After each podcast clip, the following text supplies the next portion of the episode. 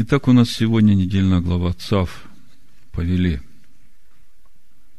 Раша говорит, всегда, где говорится ЦАВ, указывается на особое усердие отныне и навсегда. К слову «цав» ближе всего по смыслу слово «мицва». Мицва – заповедь. А слово «мицва» оно родственно с однокоренным ему словом «цавта» – связь. Исполняя заповедь, человек связывает себя с Богом, давшим эту заповедь.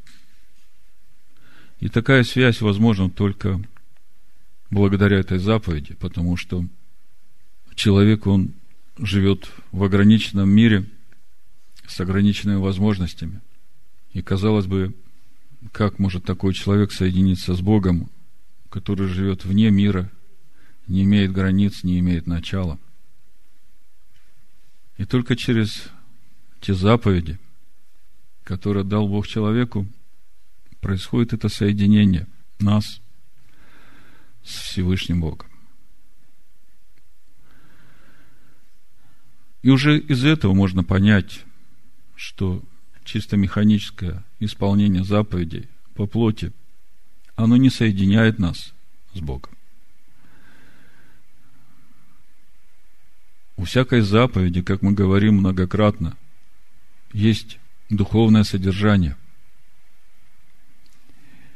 И именно там, в этом духовном содержании, это жизнь, Божья жизнь, то, что соединяет нас с вечностью, когда мы принимаем это внутрь себя. Недельная глава начинается с закона всесожжения. И мы уже много об этом говорили. Я просто прочитаю, немножко вспомним, отметим основные моменты. А потом я скажу название проповеди. Левит 6 глава в синодальном переводе с 8 стиха, а вообще в Торе это первый стих. «И сказал Адонай Моисею, говоря, заповедай». Вот здесь как раз стоит слово «цав». Аарону и сынам его. Вот закон всесожжения. Всесожжение пусть остается на месте сожигания на жертвеннике всю ночь до утра. И огонь жертвенника пусть горит на нем. И пусть священник оденется в льняную одежду свою, и наденет на тело свое льняное нижнее платье, и снимет пепел от всесожжения, которое сжег огонь на жертвеннике, и положит его подле жертвенника. И пусть снимет себя одежды свои и наденет другие одежды, и вынесет пепел вне стана на чистое место. А огонь на жертвеннике пусть горит, не угасает. И пусть священник зажигает на нем дрова каждое утро, и раскладывает на нем все сожжения, и сожигает на нем тук мирной жертвы. Огонь непрестанно пусть горит на жертвеннике и не угасает. Ну, отмечу сразу несколько моментов – не буду много говорить, мы об этом уже говорили в прошлые годы, разбирая эту недельную главу, ну так, чтобы это оставалось у вас в памяти. Первый момент жертва всесожжения, ее приносят течение дня, но она должна гореть на жертвеннике до самого утра. Если говорить духовно, об утре – которого все мы ждем, речь идет о приходе Машеха в этот мир, когда с его приходом на этой земле установится Царство Божие. Когда мы говорим о каждом из нас, о нашей душе, которую мы приносим Богу как жертву всесожжения, мы тоже об этом говорили, то здесь тоже речь об этом же. О том, что если ты принес свою душу в жертву Богу, как жертву всесожжения, и только через это мы уже говорили, мы обретаем благоволение Бога в очищение грехов души нашей, то не следует вставать с этого жертвенника. Даже когда тебе очень тяжело, когда тьма наступила и давит на тебя все. Это закон жертвы всесожжения. Жертва должна гореть на жертвеннике до самого утра. Потому что если мы встаем с этого жертвенника, тогда мы наносим вред самим себе. Иногда мы встаем с этого жертвенника не потому, что нам тяжело, я думаю, даже в большей степени не из-за того, что нам тяжело, а в большей степени из-за прихоти души нашей. Когда народ был в пустыне, мы помним, они ни в чем не нуждались, у них все было, а им захотелось мяса, чтобы Бог их накормил мясом. Хотя тут же читаем, что у них свои стада, и мяса больше, чем достаточно. И Бог дал им это мясо, как они просили. Но потом дальше написано, еще оскомина на зубах было, как пришла язва, пришло поражение. То есть, когда мы начинаем искать прихоти своей души, удовлетворять их, то Бог тебе даст это. Но потом придет язва, придет поражение. И прежде чем это не пришло в твою жизнь, подумай вообще, надо ли тебе это. Второй момент, который следует отметить в законе о жертве всесожжения, огонь на жертвеннике должен гореть постоянно. И если перевести это на язык, понятный для нас, то суть этого огня – это наше постоянное желание двигаться в полноту возраста Машех. Причем мудрецы Торы говорят, что даже если человек нечист, огонь должен гореть. Это желание должно оставаться в нем. Притчах 24.16 написано, «Ибо семь раз упадет праведник и встанет, а нечестивые впадут в погибель». Вот именно благодаря этому огню, который горит постоянно на жертвеннике всесожжения, встает праведник, потому что он хочет двигаться. Никто не застрахован от ошибок – и нет э, ни одного человека, который бы не грешил. Все мы много согрешаем, говорит Иоанн. Еще один момент, который хочу отметить в законе всесожжения. Мы тоже об этом говорили. Написано в 10 стихе, буду читать с 10 стиха. «И пусть священник оденется в льняную одежду свою и наденет на тело свое льняное нижнее платье, и снимет пепел от всесожжения, которое сжег огонь на жертвеннике. Как-то была проповедь «Пепел и любовь». Я хочу отметить, священник в священных одеждах своих снимает этот пепел, и мы видим, что это большая святыня для Бога – Ну, я думаю, даже не нужно объяснять, что есть этот пепел. Это твоя душа, которая умерла ради него, которая принесла себя в жертву всесожжения, которая умерла для себя, и душевное твое стало духовным. Первый человек – душа живущая, второй человек – Господь с неба. Мы еще поговорим об этом. В принципе, чтобы вы понимали. Так вот, Хочу отметить один момент. Священник снимает этот пепел с жертвенника всесожжения в льняных одеждах. Это одежда его служения в скине. А потом написано в 11 стихе, «И пусть снимет с себя одежды свои и наденет другие одежды, и вынесет пепел вне стана на чистое место». По поводу этих других одежд мудрецов много размышлений. Кто говорит, речь идет о каких-то рабочих одеждах, которые уже непригодны для служения, кто-то еще что-то говорит. Но когда я смотрю Писание и размышляю об этих других одеждах, в которых священник выносит этот пепел за стан на чистое место, то я сразу в духе слышу о рыжей телице – которую надо было сжигать за станом на чистом месте. И пеплом этой рыжей телицы живой водой кропили именно на тех, которые прикоснулись к смерти чтобы окропил их в третий и седьмой день, к восьмому дню сделать их чистыми. Послание евреев в 13 главе, в 13 стихе написано, «Итак, выйдем к нему за стан, неся его поругание». Поэтому, учитывая то, что одежда в Писаниях – это праведность, которая на нас, глядя на этот закон, я вижу некую закономерность. Я бы назвал эту закономерность парадоксом веры. Суть парадокса – когда мы насыщаемся праведностью Божией, когда мы возрастаем в полноту Машеха, когда умираем для себя, чтобы жить для Бога.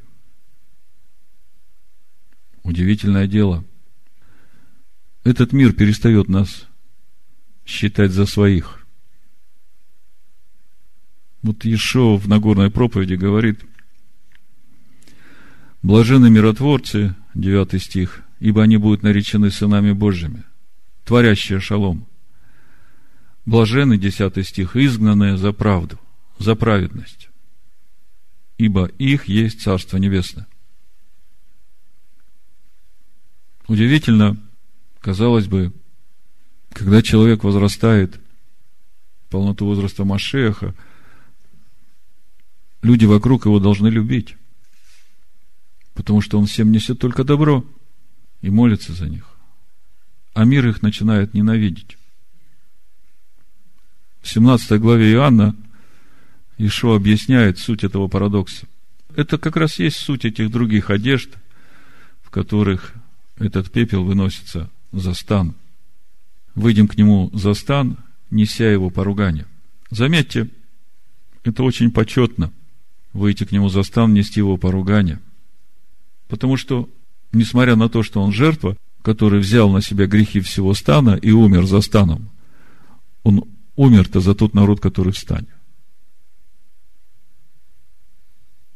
А у нас сегодня вокруг сколько станов. И везде живые люди, которые ищут Бога. И именно по причине человеческих учений им не открывается этот путь в полноту возраста Машеха. Потому что Ишуа говорит, тщетно чтут меня, уча учением, заповедям человеческим. А Божьи заповеди, они в Торе. И только Машех, Иешуа, открывает ум к разумению суть этих заповедей, как их исполнять. Так вот, в Иоанна 17 главе Ишуа объясняет этот парадокс или закономерность, не знаю, как правильнее.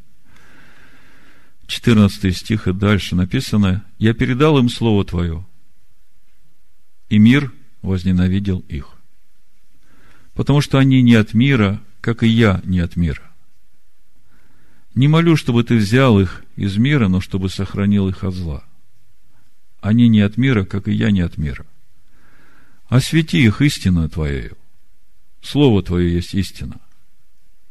Как Ты послал меня в мир, так и я послал их в мир. И за них я посвящаю себя, чтобы и они были освящены истиной. Суть парадокса.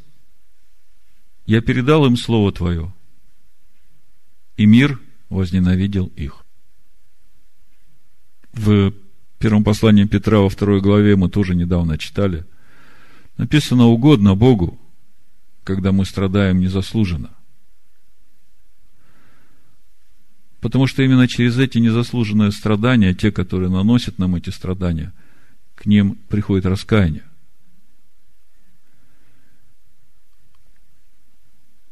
А через это и спасение. Ишоу пришел не губить души человеческие, а спасать, и все ученики его – призваны идти этим путем. В нашей недельной главе там еще закон о грехоочистительной жертве, закон о повинной жертве, закон о мирной жертве. И все эти жертвы несут в себе огромный духовный смысл. И мы об этом уже говорили. И когда я читаю 50-й псалом, то я понимаю, что смысл всех этих жертв для человека в сокрушении и смирении человеческого духа и человеческого сердца. 50-й Псалом, 17 стих и дальше написано Адонай, отверзи уста мои, и уста мои возвестят хвалу Твою. Ибо жертвы Ты не желаешь, я дал бы ее, к всесожжению не благоволишь. Жертва Богу, дух сокрушенный. Сердце сокрушенного и смиренного ты не презришь Божие. Когда мы читаем Нагорную проповедь Машеха Ишуа, она начинается с э, заповедей блаженства, и первая из них звучит, Ишуа говорит, блажены нищие духом. Кто такие нищие духом? По отношению к чему они нищие духом? Амен. Нищие духом по отношению к Слову Божьему. Вот это и есть та жертва, которая угодна Богу. Именно с этого начинается наш путь в Царство Божие. Я думаю, для начинающих это звучит более понятно, но по сути этот путь в Царство Божие – это путь в полноту возраста Машеха. И если смотреть дальше, что Ишуа говорит в Нагорной проповеди, блажены плачущие, ибо они утешатся. О чем мы плачем? О чем душа наша плачет, когда мы сокрушаемся в своем духе и смиряемся перед Божьим Словом?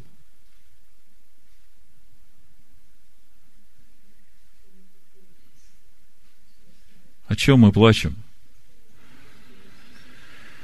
О своем несовершенстве, амен. Если мы плачем о том, что нам жалко ту жизнь, которая была у нас до этого, то тогда это не стыкуется с нищетой твоего духа. А когда мы становимся нищими перед Словом Божьим и начинаем читать и познавать волю Божию для нас и сравнивать ее с нашей жизнью, мы понимаем, как мы далеко от этого образа, который Бог предлагает нам. Потому мы плачем.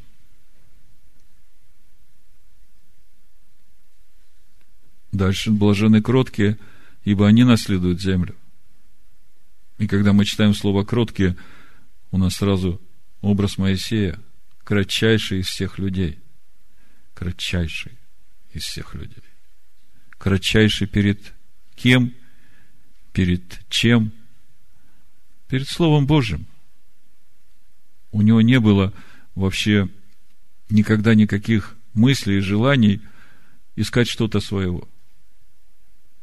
Он отказался называться сыном дочери фараона и поношение Машеха предпочел для себя большей наградой. кроткие наследуют землю. Землю, которую Бог приготовил. Землю, в которой течет молоко и мед. Дальше блажены алчущие и жаждущие правды. Алчущие и жаждущие правды, праведности. Они насытятся обетования.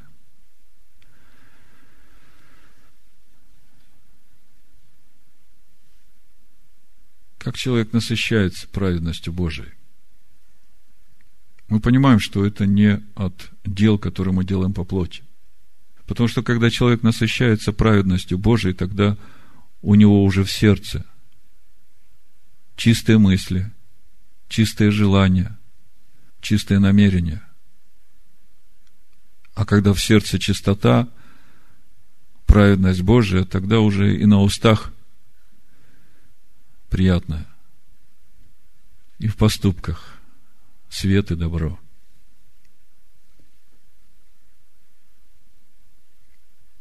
Тогда уже понимание приходит к каждому человеку, тогда уже ты можешь увидеть эту соломинку в его глазе, и ты знаешь, как ему помочь, потому что когда ты насытился этой праведностью, то ты уже понимаешь, что значит милость. Потому что ты столько раз на своем пути нуждался в этой милости, и ты понял, что без милости вообще ничего в твоей жизни не могло бы произойти, и поэтому, если Бог к тебе был милостив, почему ты не должен быть милостив к другому человеку, если этот Бог уже живет в тебе? Бог ведь не меняется. Но так приходит чистота сердца. Блаженны чистые сердцем, они Бога узрят. Блаженны миротворцы, они будут наречены сынами Божьими, блаженны и изгнаны за правду. Вот он вам парадокс или закономерность веры, которую мы видим в законе всесожжения. И заканчивается наша недельная глава посвящением священников на служение. Мы тоже об этом много говорили. Я прочитаю несколько стихов. Левит 8 глава с 33 стиха. «Семь дней не отходите от дверей скини собрания, пока не исполнятся дни посвящения вашего. Ибо семь дней должно совершаться посвящение ваше. Как сегодня было сделано, так повелел Господь делать для очищения вас. У входа скини собрания будьте день и ночь в продолжение семи дней. И будьте на стражу у Аданая, чтобы не умереть. Ибо так мне поверено от Господа Бога. И исполнил Аарон и сыны его все, что повелел Адонай через Моисея.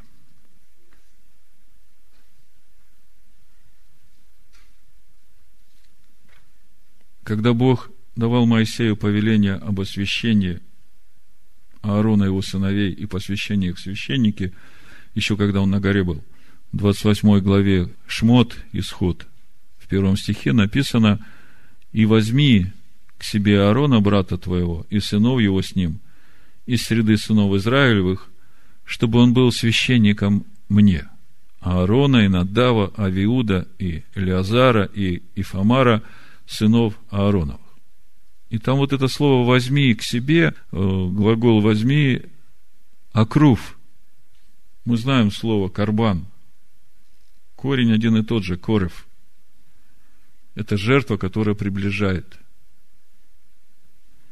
И мы также говорили о статусе Моисея. Кто такой Моисей, который помазывает на служение первосвященника и священников? А кто Моисей тогда?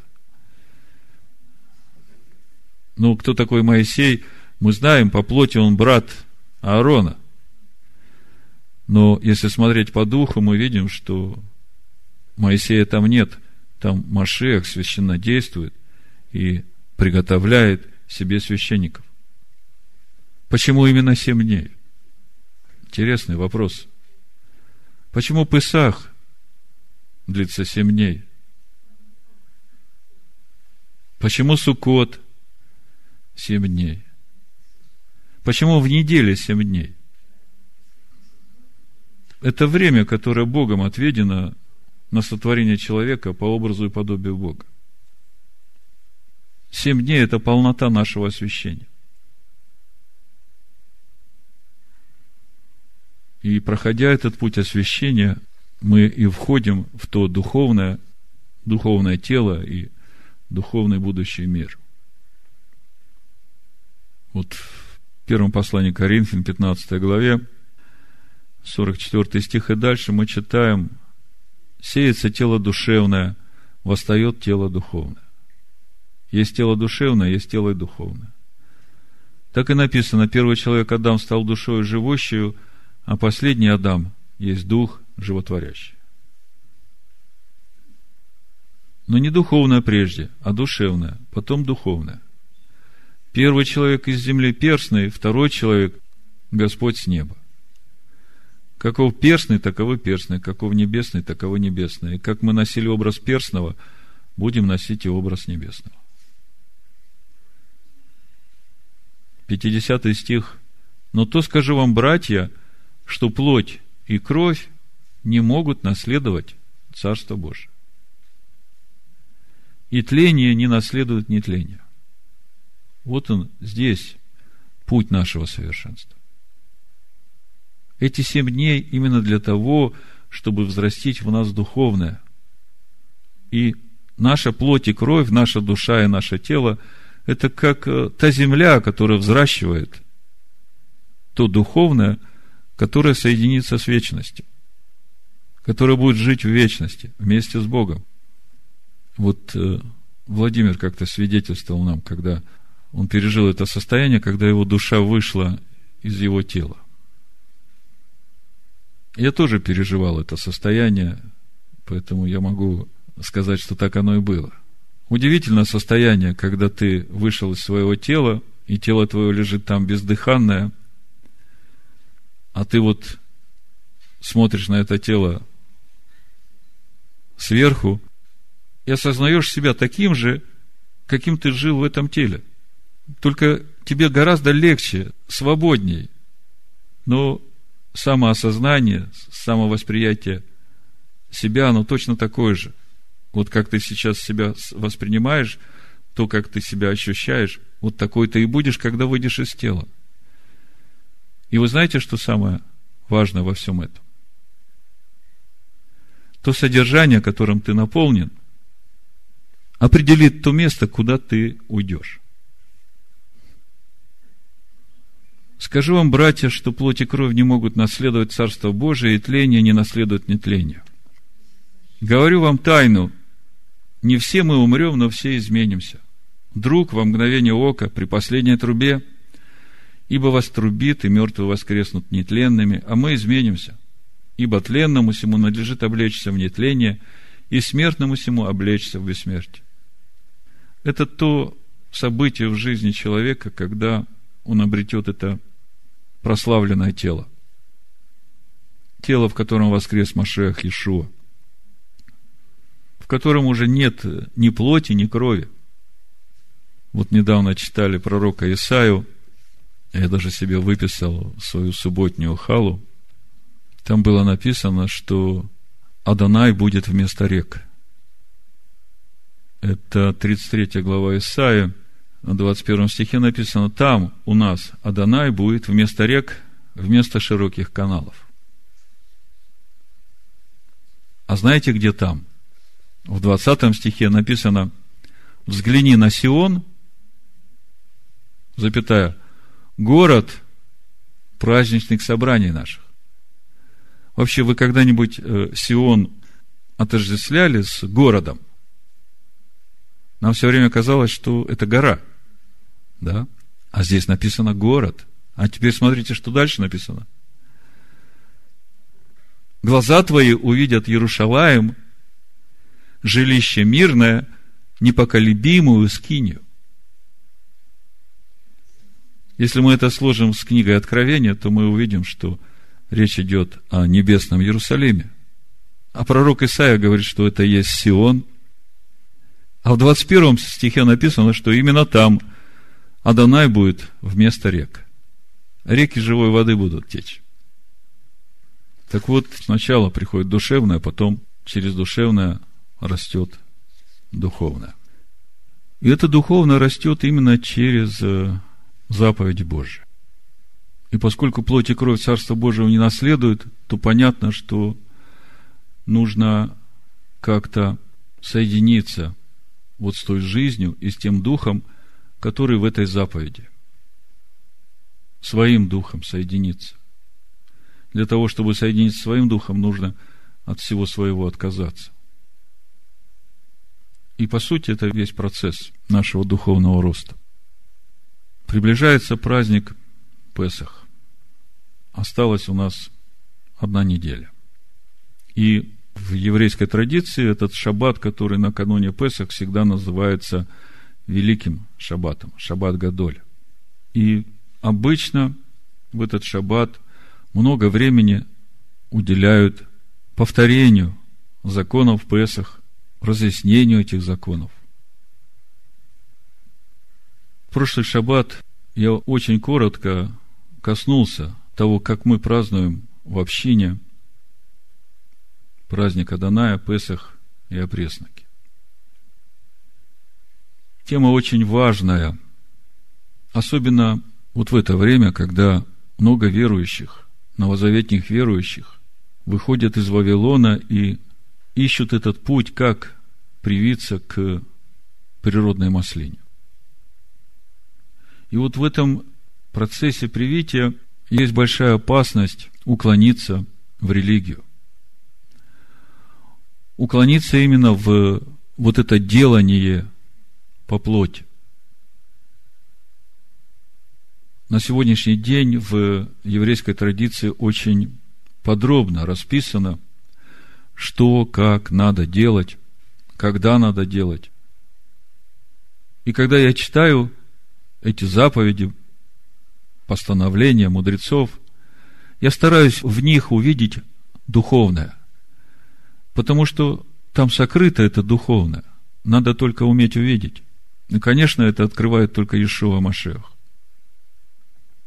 Я как-то говорил, многие из вас знают, еще в начале нашего пути, когда Бог только начал показывать нам это направление, в котором надо двигаться, Бог тогда проговорил через брата Наума о том, что нам надо больше не еврейского, а нам надо больше Божьего. И вот именно вот это понимание и вот это отношение, оно помогает нам все время оставаться на этом живом пути. И у меня полный мир в сердце, я знаю, что если даже мы что-то не так делаем, то Он научит нас. Но на сегодняшний день или до сегодняшнего дня мы все время стараемся делать так, как мы слышим в своем сердце. То, насколько нам открыто, как мы понимаем. Название проповеди, о чем мы сегодня будем говорить, берегитесь закваски фарисейской, которая есть лицемерие. Лицемерие. Лицемерие лицемерие.